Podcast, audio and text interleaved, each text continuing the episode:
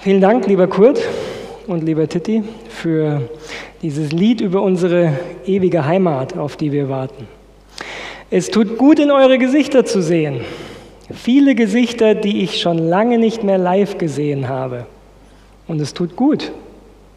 Schön für die, die nach langer Zeit heute das erste Mal wieder da sind. Schön auch die zu sehen, die regelmäßig in den letzten Wochen und Monaten da waren. Und schön auch, dass auch zu Hause ihr wieder mit dabei seid. Schön Gottesdienst zu feiern. Schön wieder gemeinsam singen zu können, Gott zu loben. Und ich freue mich, dass wir heute ja, diese besondere Zeit gemeinsam mit Gottes Wort auch verbringen können. Die Woche hat vieles gebracht. Ich weiß nicht, wie es euch ging.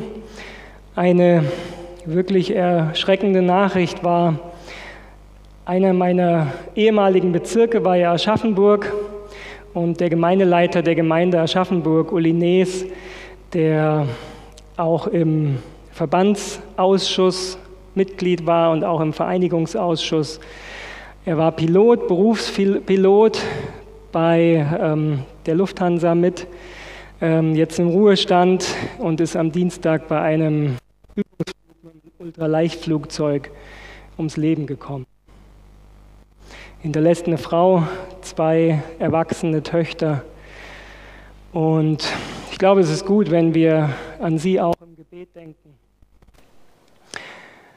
Freude und Leid liegen oft nahe zusammen in unserem Leben. Wir freuen uns, dass wir wieder Gottesdienst feiern können, sehen vielleicht den Sommer mit Hoffnung entgegen, freuen uns auf den Urlaub vielleicht, der dieses Jahr wieder ein bisschen anders ausfallen kann als letztes Jahr. Aber es gibt eben auch dort, wo wirklich Leid da ist. Wie wir es gewohnt waren bei den Predigten von mir, möchten wir die Gebetszeit haben. Ich lade euch ein, dass ihr innerlich zur Ruhe kommt vor Gott, dass ihr eure Herzen für Gottes Gegenwart öffnet, dass ihr Gott einladet, an euren Herzen zu wirken, dass ihr auch an die denkt, die Gott euch aufs Herz legt. Wir möchten es wieder so machen, dass ich euch einlade, die Gebetshaltung einzunehmen, wo ihr euch auf Gott konzentrieren könnt. Wer dazu aufstehen möchte oder niederknien möchte, ist dazu eingeladen. Wer sitzen bleiben möchte, das ist auch in Ordnung. Ich lade euch ein, dass wir diese Zeit der Stille ganz bewusst haben, das, was traditionell unser stilles Gebet ist, um eben die Möglichkeit zu haben, wirklich uns auf Gottes Nähe einzustellen. Gottes Segen dazu.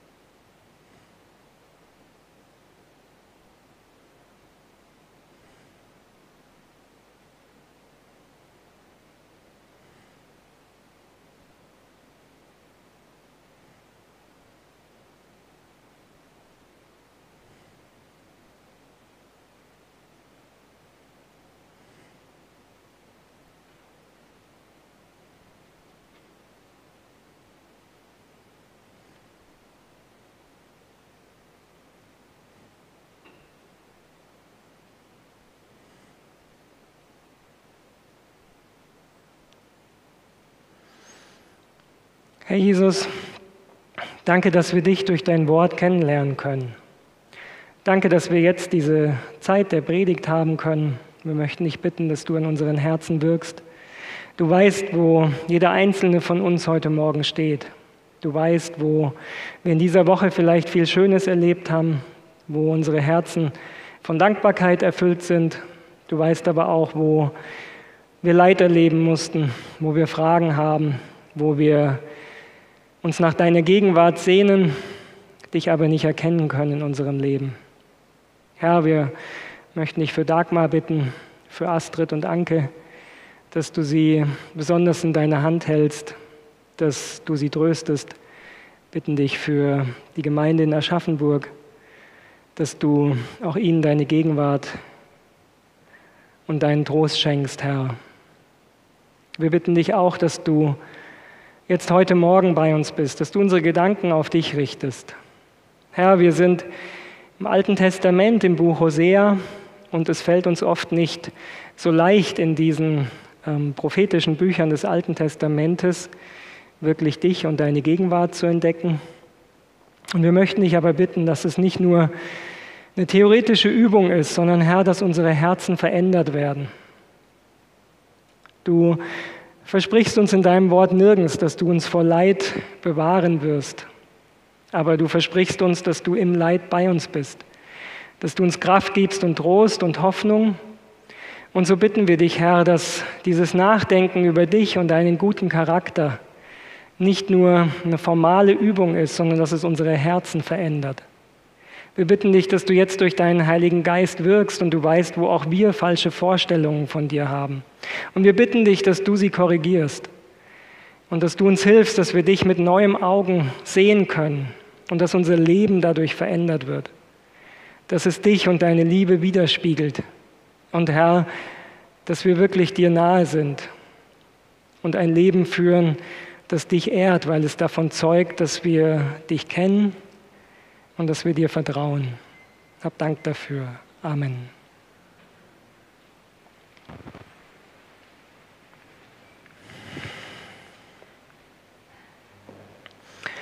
Danke, Horst, für die Einleitung heute Morgen mit dem Bibeltext.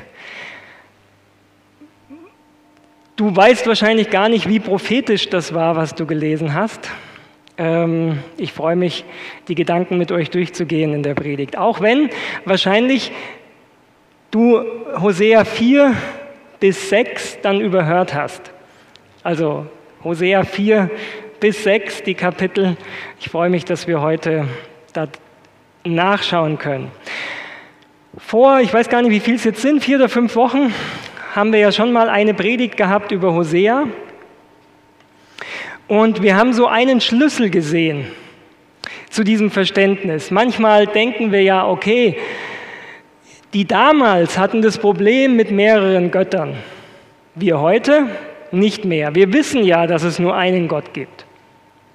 Aber wir haben gesehen, dass Gott eben in Hosea dem Volk sagt, dass eine Zeit kommen wird, wo sie ihn nicht mehr mein Baal nennen werden. Das heißt, dass Gott zeigt, sie haben zu ihm eine Baalsbeziehung. Und wir haben auch gesehen, was es bedeutet. Nämlich, dass das, was Gott möchte, und das kam in diesen ersten drei Kapiteln von Hosea so deutlich raus, dass was Gott möchte, ist eine Liebesbeziehung. Eine Beziehung, die auf Vertrauen gebaut ist. Eine Beziehung, die auf dem gebaut ist, was Gott getan hat. Wo Gott sagt, alles Gute in deinem Leben kommt von mir. Es gibt nichts Gutes, was du in deinem Leben hattest, das nicht von mir kam, das ich dir nicht geschenkt habe. Und Gott ist kein Gott, wo er uns einen Vertrag anbietet, zu sagen, bist du gehorsam, dann gibt es auch Segen. Bist du ungehorsam, dann haue ich dir auf die Finger. So sollten unsere menschlichen Beziehungen ja auch nicht funktionieren, sondern eine Beziehung auf Liebe und auf Vertrauen. Und weil Gott einfach weiß, was für unser Leben gut ist, sagt er, ich lege es dir vor, ich zeige dir hier, das ist das Gute, was ich möchte für dein Leben. Und das hier, das wird dein Leben schwerer machen, das wird dein Leben krank machen, das wird Schmerzen bringen. Aber er gibt uns in jeder Situation die freie Entscheidung. Anders eben als in dieser Baalsbeziehung der anderen Götzen, wo es Aufgabe der Menschen war, ihren Gott erst einmal gnädig zu stimmen, damit dieser Gott danach auch was Positives schenkt. In dieser Beziehung können wir nie wissen, ob wir genug getan haben, sondern es bleibt immer die Angst, habe ich vielleicht zu wenig getan. Vertrauen statt Angst. Liebe statt Angst. Das ist es, was Gott dem Volk anbietet. Und wir haben das letzte Mal die Frage gestellt, wo stehen wir? Wie ist unsere Beziehung zu Gott? Warum tun wir das, von dem wir überzeugt sind, dass es richtig ist? Wie setzen wir das um, was wir in der Bibel als richtig erkannt haben? Setzen wir es aus einer liebevollen Vertrauensbeziehung heraus um? Oder haben wir das Gefühl, wir müssen etwas leisten, damit Gott uns gnädig ist, damit er uns lieb hat? Dieser Stelle wollen wir heute weitermachen und die Frage stellen, warum gibt es dann auch im Buch Hosea diese Bibeltexte, wo es so aussieht, als ob Gott eher droht? Zum Beispiel im zweiten Teil, Hosea 13, Vers 7 und 8, da steht, da wurde ich für sie wie ein Löwe, wie ein Panther lauere ich am Weg. Ich falle sie an wie eine Bärin, der die Jungen genommen sind, und zerreiße ihnen Brust und Herz und will sie dort wie ein Löwe fressen. Die wilden Tiere werden sie zerreißen. Diesen Bibeltext kommt scheinbar wenig von diesem liebevollen und geduldigen Gott rüber, sondern wenn das Maß erreicht ist, dann sieht es so aus, als ob Gott dann zornig wird. Und das Bild, das wir hier lesen, war den Menschen damals gut bekannt. Nämlich wenn wilde Tiere, einsame Wanderer irgendwo in der Natur gefunden haben, dann ging es um Leben und Tod. Und dann konnte das, was wir hier lesen, Realität sein. Ist Gott der, der aktiv Leid in unser Leben bringt? Denn das scheint der Bibeltext hier zu sagen, dass Gott sagt, ich will der sein, der dein Leben zerstört. Ich will der sein, der dein Leben verändert. Ich will der sein, der dir Leid bringt und der dich verletzt und der dich tötet. Wir möchten dazu zwei Antworten suchen. Die eine ist die interne Antwort des Buches Hosea. Und das andere wird die externe sein, wenn wir den, den Horizont erweitern. Der Grundbibeltext, den wir heute anschauen möchten, ist Hosea 5 ab Vers 15 und Kapitel 6. Da lesen wir, wie Gott eigentlich umgeht mit der Schwierigkeit seines Volkes. Horst hat Kapitel 4 gelesen, wo Gott sagt, ich habe einen Rechtsstreit. Diesen, diesen Bund, diesen Liebesbund, den wir eingegangen sind, den hält das Volk nicht. Und deswegen sagt er in Kapitel 5, ich will wieder an meinen Ort gehen, bis sie ihre Schuld büßen und mein Angesicht suchen. Wenn es ihnen übel ergeht, so werden sie mich suchen. Hier ist das Zentrum, wie wir sehen, wie Gott sich wirklich verhält. Wenn das Volk sich von ihm abwendet, dann steht hier nicht, dass er droht und schimpft und Leid bringt, sondern er zieht sich zurück, er zieht seinen Schutz zurück. Und wenn das Volk dann die Folgen ernten wird, was es tut, dann werden sie wieder daran denken, wer Gott ist. Hier merken wir wieder den Kontext zu dem, was wir letztes Mal geschaut haben, weil das, was wir hier lesen, ist eindeutig eine Baalsbeziehung. Das Volk sucht Gott nur, weil es ihnen gut geht. Es sucht Gott, dann gibt Gott ihnen das Gute und dann, wenn sie das Gute erhalten haben, dann vergessen sie, von wem es kam, ziehen sich von Gott zurück und leben ihr Leben wie vorher. Merken wir das Problem, das wir in einer Baalsbeziehung mit Gott haben? Es ist, wie wir im Richterbuch auch lesen, im Alten Testament immer ein Auf und Ab. Geht es uns schlecht, dann suchen wir Gott, weil wir wissen, er wird uns helfen und weil wir das Gute von ihm wollen. Geht es uns aber gut, dann ist es nicht mehr so wichtig und aktuell, bei Gott zu bleiben. Und wir sind in der Gefahr, uns nach und nach wieder von Gott zu entfernen. Außerdem glauben wir dann, dass es auch abseits von Gott Gutes gibt. Und dass Gott eben nicht der Alleinige ist, der uns etwas Gutes geben kann. Hier sehen wir, wenn es ihnen übel ergeht, so werden sie mich suchen. Das heißt, die Schuld büßen, was hier steht, ist darin, dass sie die Folgen ihres Handelns tragen müssen. Gott zieht sich zurück und die natürlichen Folgen des Abfalls und der Sünde wird ihre Frucht bringen im Leben. Und das heißt es, die Schuld zu büßen, in dem Fall. Die Schuld büßen heißt, die negativen Folgen der eigenen Entscheidung tragen zu müssen. Und dann, sagt Gott, kommt das Volk wieder zum Nachdenken. Wie ist es aber nun mit dem anderen Bibeltext? Wir merken, hier sind die zwei Punkte. Zum einen sehen wir, dass Gott sagt, ich ziehe mich zurück, ich lasse euch die Folgen tragen. Zum anderen der Bibeltext, wo er sagt, ich werde sein wie ein Löwe, wie ein Bär. Wie können wir den zweiten Vers einordnen? Fällt euch was auf hier? Löwe, Bär, Panther? Klingelt es bei irgendjemandem? für uns als Adventisten sehr bekannte Verse, mit denen wir uns aus der Prophetie auseinandersetzen. Genau. Es ist genau die Reihenfolge aus dem Buch Daniel, Daniel Kapitel 7, wo es um die Weltreiche geht. In Daniel Kapitel 7 sind es die Weltreiche Babylon, Medopersien, Griechenland, die nacheinander kommen und die jeweils auch das verheißene Land erobern werden.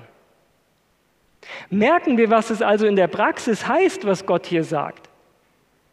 Ich will für sie sein wie ein Löwe, Nebukadnezar, der kam und Jerusalem erobert hat, wie ein Bär, Medopersien und wie ein Panther, Griechenland, Alexander der Große. Das heißt, was Gott hier ankündigt, ist, ich bin es, der euch schützen kann, aber wenn ihr euch von mir abwendet, dann wird das, was in dieser Weltgeschichte passieren wird, einfach auch euch betreffen. Und dann werdet ihr von diesen Völkern erobert und geführt werden. Vernichtet hat dich Israel, dass du gegen mich bist, dein Heil. Das heißt, wir sehen hier, hat Gott denn aktiv die Babylonier stark gemacht? Hat er sie zum Krieg ausgebildet? hat er den Medopersern gegeben, dass sie grausam Kriege geführt haben? Nein, das war damals das, der Umgang der Völker. Und Gott sagt, wenn ich euch nicht schützen kann, dann werden diese Völker kommen, wie wir später sehen.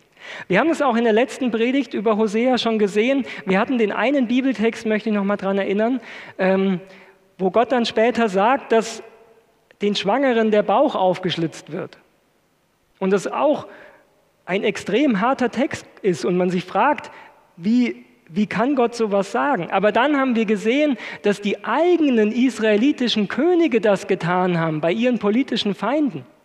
Also in Gottes eigenem Volk haben das die Könige praktiziert. Wer nicht, wer ihnen im Weg stand, mit der einen Stadt, Lachisch war es, glaube ich, haben das die Könige getan, um ein Zeichen zu setzen und andere Städte zu warnen, nicht abzufallen. Das heißt, Gott zeigt auch hier nur die Folgen, die es haben wird, weil es das normale Verhalten der damaligen Zeit war. Hat Gott das gefallen? Ist es der Charakter Gottes, dass er daran Freude hat? Nein, aber er zeigt, wenn ihr diesen Weg geht, dann wird das die Folge sein, die passieren wird, weil Vernichtet hat dich Israel, dass du gegen mich bist, deinen Gott. Die Abkehr von Gott ist die Ursache des Leides, weil Gott derjenige ist, der sie schützen kann. Wir hatten Hosea 15, eben diesen, diesen Vers. Und jetzt kommen wir ins Buch, ins, ins Zentrum des Buches Hosea. Hosea Kapitel 6 ist das Zentrum des Buches Hosea, wo wir, denke ich, Gottes Charakter und das, was er tut, so klar sehen können wie nirgends sonst. In Hosea 6 finden wir ein wunderschönes Gebet. kommt. Wir wollen wieder zum Herrn, denn er hat uns zerrissen. Er wird uns auch heilen. Er hat uns geschlagen, er wird uns auch verbinden. Lasst uns darauf acht haben und danach trachten, den Herrn zu erkennen. So gewiss wie die schöne Morgenröte bricht er hervor und kommt über uns wie der Regen, wie der Spätregen, der das Land feuchtet.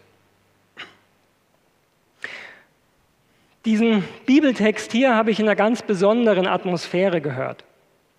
Wir haben auf der Marienhöhe einen Chor gehabt damals, als ich Zivildienst gemacht habe. Und es gab dann ein Gebetskonzert. Darauf haben wir geprobt. Und in diesem Gebetskonzert war dieser Bibeltext mit Musik unterrahmt eines der, das, das Zentrum dieses Bibeltextes, wo dieses Gebet kommt, wir wollen wieder zurückkehren zum Herrn, wirklich ein, ein emotionaler Aufruf war.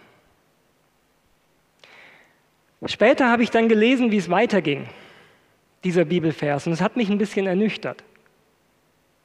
Denn die Antwort Gottes auf dieses Bußgebet des Volkes folgt in Vers 4 und Gott sagt, was soll ich dir tun, Ephraim? Was soll ich dir tun, Juda? Ist eure Liebe wie eine Wolke am Morgen und wie der Tau, der frühmorgens vergeht? Im Moment jetzt im Sommer, wenn es heißer wird, dann können wir genau feststellen, was das hier bedeutet. Gestern Morgen war es, glaube ich, wir hatten ähm, Gebetsstunde über Zoom und morgens war alles trübe. Überall, bei uns allen sah es aus, eine graue Nebelsuppe. Bei euch wahrscheinlich auch. Aber je mehr dann die Sonne hochkam, als erstes war es beim Horst im Südwesten von Nürnberg, wo man gesehen hat, dass die klare Sonne rauskommt. Und dann war es ein sonniger, warmer Tag und die Feuchtigkeit, die vorher den Boden benetzt hat, ist schnell verschwunden. Wer einen Garten hat, weiß, irgendwann muss man dann gießen, weil die Feuchtigkeit weg ist. Und dieses Bild benutzt Gott hier und sagt, ja, die Gebete hören sich super an, das klingt super, kommt, wir wollen zurückkehren zum Herrn. Aber er sagt, was bleibt denn davon übrig? Wenn das Leben dann wieder läuft, wenn es uns gut geht, wo ist dann unsere Hingabe an Gott? Was bleibt dann übrig von unseren, von unseren frommen Wünschen? Und Gott sagt, eure Liebe zu mir ist wie eine Wolke an einem heißen Sommertag, die sich auflöst. Wie der Tau, der nicht mehr da ist, sobald die Sonne hochsteigt. Das, sagt Gott, ist unser Problem. Ja, wir mögen Einblicke haben in Gottes Charakter darin, dass er gut ist. Und wir nehmen es uns vor. In schwierigen Situationen, wenn Leid da ist, suchen wir Gott von ganzem Herzen oft. Aber dann, wenn es gut geht, dann vergeht unsere Liebe zu ihm. Wenn Buße von uns, wenn Gott zu suchen, nur an eigenem Wohlergehen interessiert ist, dann ist sie nicht bleibend. Denn wenn das eigene Wohlergehen da ist, braucht man Gott nicht mehr. Darum, sagt Gott hier, schlug ich drein durch die Propheten, tötete sie durch die Worte meines Mundes, dass mein Recht wie das Licht hervorkomme. Denn ich habe Lust an der Liebe und nicht am Opfer, an der Erkenntnis Gottes und nicht am Brandopfer. Dieser Vers 5 ist hart, darum schlug ich drein durch die Propheten, tötete sie durch die Worte meines Mundes. Das schauen wir uns gleich noch an. Aber der zweite Teil ist, denke ich, da sehen wir das Herz Gottes. Denn ich habe Lust an der Liebe und nicht am Opfer.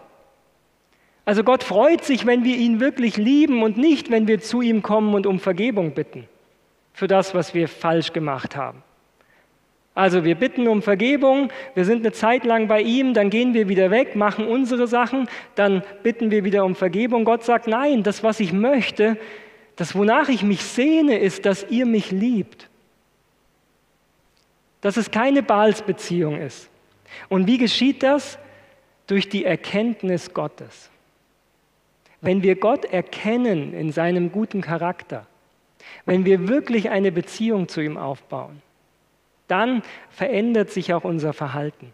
Wenn wir ihn suchen, nicht weil wir etwas brauchen, sondern wenn wir, weil, wenn wir ihn suchen, weil er gut ist und weil er es verdient hat, dann kann sich etwas ändern. Das passt zu einem Zitat von Ellen White im Buch Das Leben Jesu.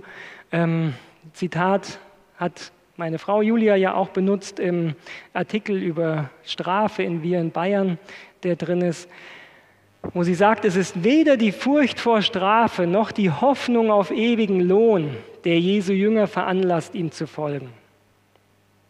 Also weder Angst vor Strafe noch Hoffnung auf Belohnung soll es sein, was unsere Beziehung zu Gott kennzeichnet, sondern sie betrachten die unvergleichliche Liebe des Erlösers die sich in seiner irdischen Pilgerschaft von der Krippe in Bethlehem bis zum Kreuz auf Golgatha offenbarte. Und das Bild seiner Erscheinung zieht sie an, es erweicht und unterwirft die Seele. Liebe erwacht in den Herzen derer, die ihn betrachten. Sie hören seine Stimme und folgen ihr. Das heißt, was ist Gottes Ziel? Dass wir ihm aus Liebe folgen. Und diese Liebe entsteht, wenn wir uns mit ihm beschäftigen, wenn wir ihn zum Fokus haben und nicht uns selber. Nicht das, was wir gerne möchten, sondern wenn wir uns mit ihm beschäftigen, mit Jesus, wie er gelebt hat.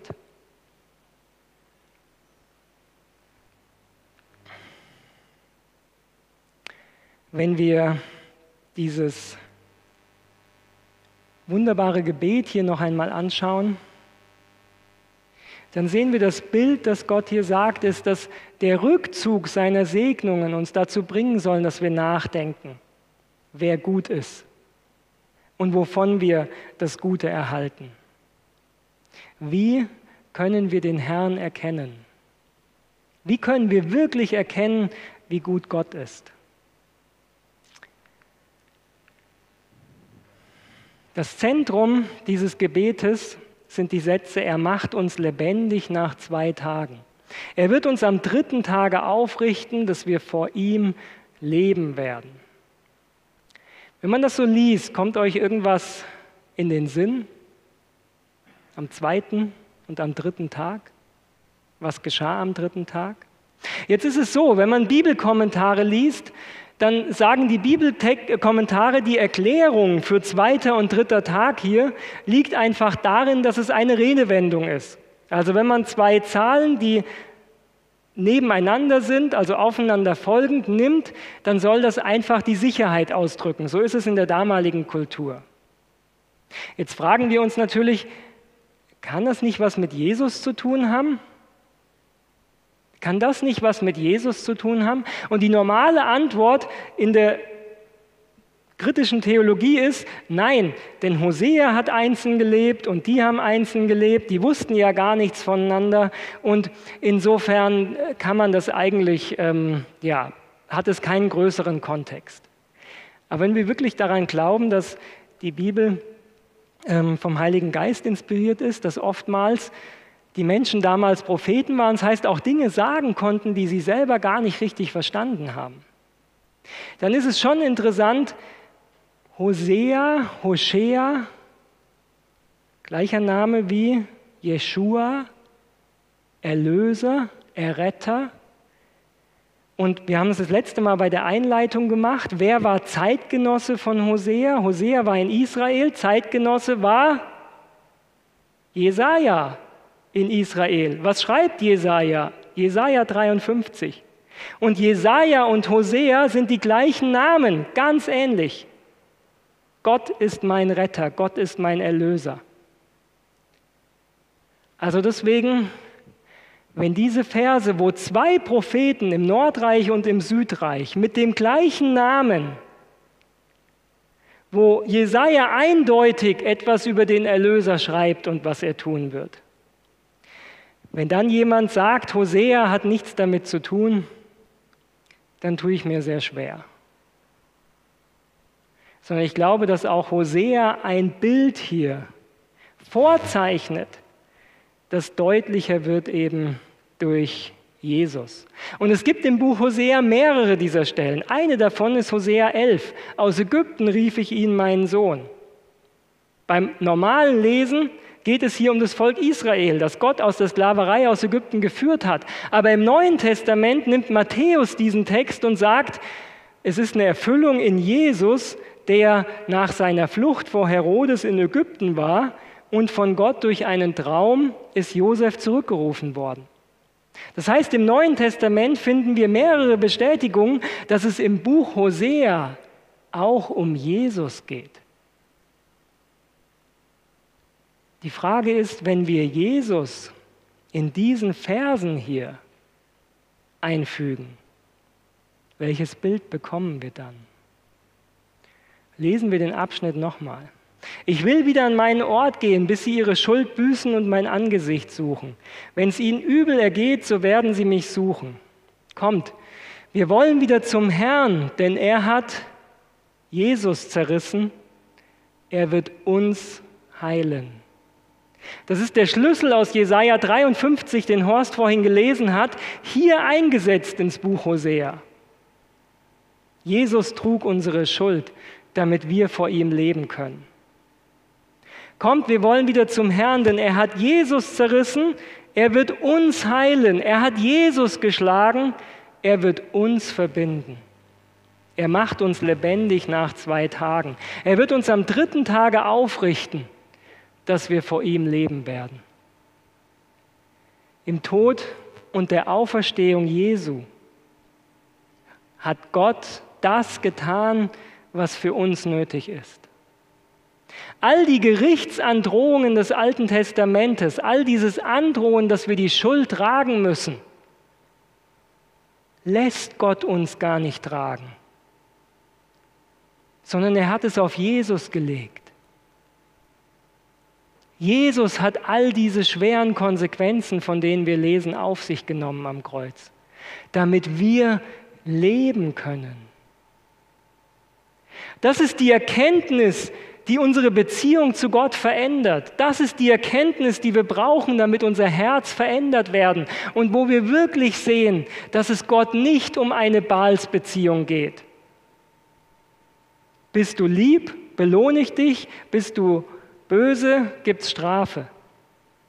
Nein, die Strafe hat Gott auf sich genommen. Die Folge für unsere Sünde hat Jesus auf sich genommen. Das, was Gott möchte, ist, dass wir das erkennen, wie gut er ist. Und dass wir ihm deswegen vertrauen. Dass wir deswegen seine Nähe suchen. Was soll ich mit dir tun, Ephraim? Was soll ich dir tun, Judah? Ist doch eure Liebe wie eine Wolke am Morgen und wie der Tau, der frühmorgens vergeht.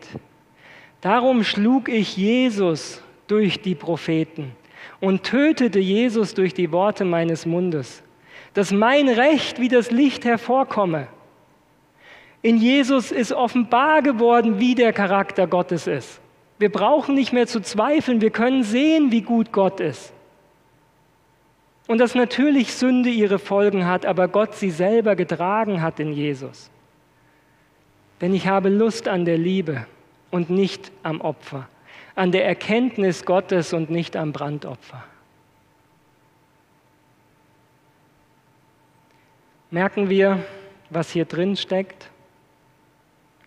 Immer wieder im Buch Hosea sehen wir wirklich diesen Charakter Gottes, sein Wunsch, sein aufrichtiges Verlangen des Herzens, dass wir erkennen, wie gut er ist und dass unsere harten Herzen verändert werden. Wie kann ich dich preisgeben, Ephraim? Dich ausliefern, Israel? Wie kann ich dich preisgeben, gleich Atma, und dich zurichten wie Zeboim? Zwei Städte, die mit Sodom und Gomorra damals vernichtet worden sind. Mein Herz wendet sich gegen mich. All mein Mitleid ist entbrannt. Merken wir das Ringen Gottes, wie er sagt, eigentlich, eigentlich müsste ich euch preisgeben, ich müsste euch die Folgen tragen lassen, aber ich kann es nicht, denn ich liebe euch. Ich liebe euch. Und deswegen kann ich euch nicht preisgeben. Ich will nicht tun nach meinem grimmigen Zorn, noch Ephraim wieder verderben, denn ich bin Gott und nicht ein Mensch, heilig bin ich in deiner Mitte, darum komme ich nicht im Zorn. Merken wir, wie Gott immer wieder ankündigt, was die Folgen sind, wenn das Volk nicht zu ihm umkehrt, weil er einfach weiß, was die anderen Völker alles tun und wie er sich danach sehnt, dass das Volk kommt. Nehmt diese Worte mit euch, bekehrt euch zum Herrn und sprecht zu ihm, vergib uns unsere Sünde und tu uns wohl, so wollen wir opfern die Frucht unserer Lippen. Assur soll uns nicht helfen. Wir wollen nicht mehr auf Rossen reiten, auch nicht mehr sagen zu dem Werk unserer Hände, du bist unser Gott, sondern bei dir finden die Verwaisten Erbarmen. Ich will ihre Abtrünnigkeit heilen, gerne will ich sie lieben, denn mein Zorn hat sich von ihnen gewendet. Was haben wir gesagt? Hosea hat angefangen in einer Zeit zu predigen, als es dem Volk noch gut ging, aber Assyrien angefangen hat mit der aggressiven Außenpolitik.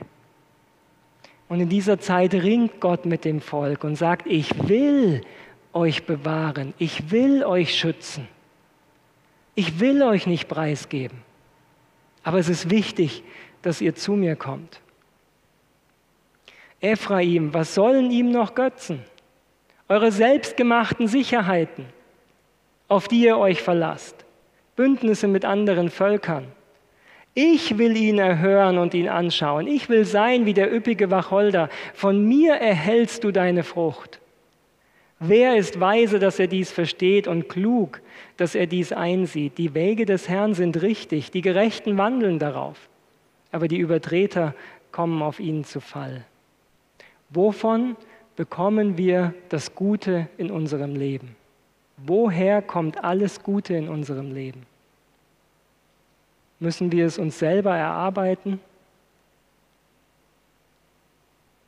Gibt es wirklich Gutes in unserem Leben, das nicht von Gott kam? Das ist dein Verderben, Israel, dass du gegen mich deine Hilfe bist. In all dem Leid, das auf dieser Erde geschieht, ist der einzige Anker, der einzige Pol, der uns Kraft geben kann, Gott. In diesem Leben wird Leid kommen. Es gehört leider zu dieser Erde, wo es Sünde gibt und Leid und Tod. Die einzige Hilfe, der einzige Anker, den wir haben, ist Gott. Er verheißt, dass er bei uns sein will, dass er uns durchtragen will, dass er uns für jeden Tag die Kraft gibt, die wir brauchen. Und er will uns bewahren vor so vielen Dingen. Das, was wir wirklich brauchen, ist die Erkenntnis seines Charakters, dass von ihm nur Gutes kommt. Nur Gutes kommt von Gott. Und dass wir ihm deswegen vertrauen. Und dass wir deswegen wirklich ihn suchen und mit ihm verbunden sind. Denn er hat verheißen, dass er unsere Frucht sein will, dass er uns stärken will, dass er uns zum Segen machen will und dass er uns einen guten Weg führen wird in all den Schwierigkeiten und dem Leid auf dieser Welt. Amen. Ich lade euch ein, zum Gebet aufzustehen.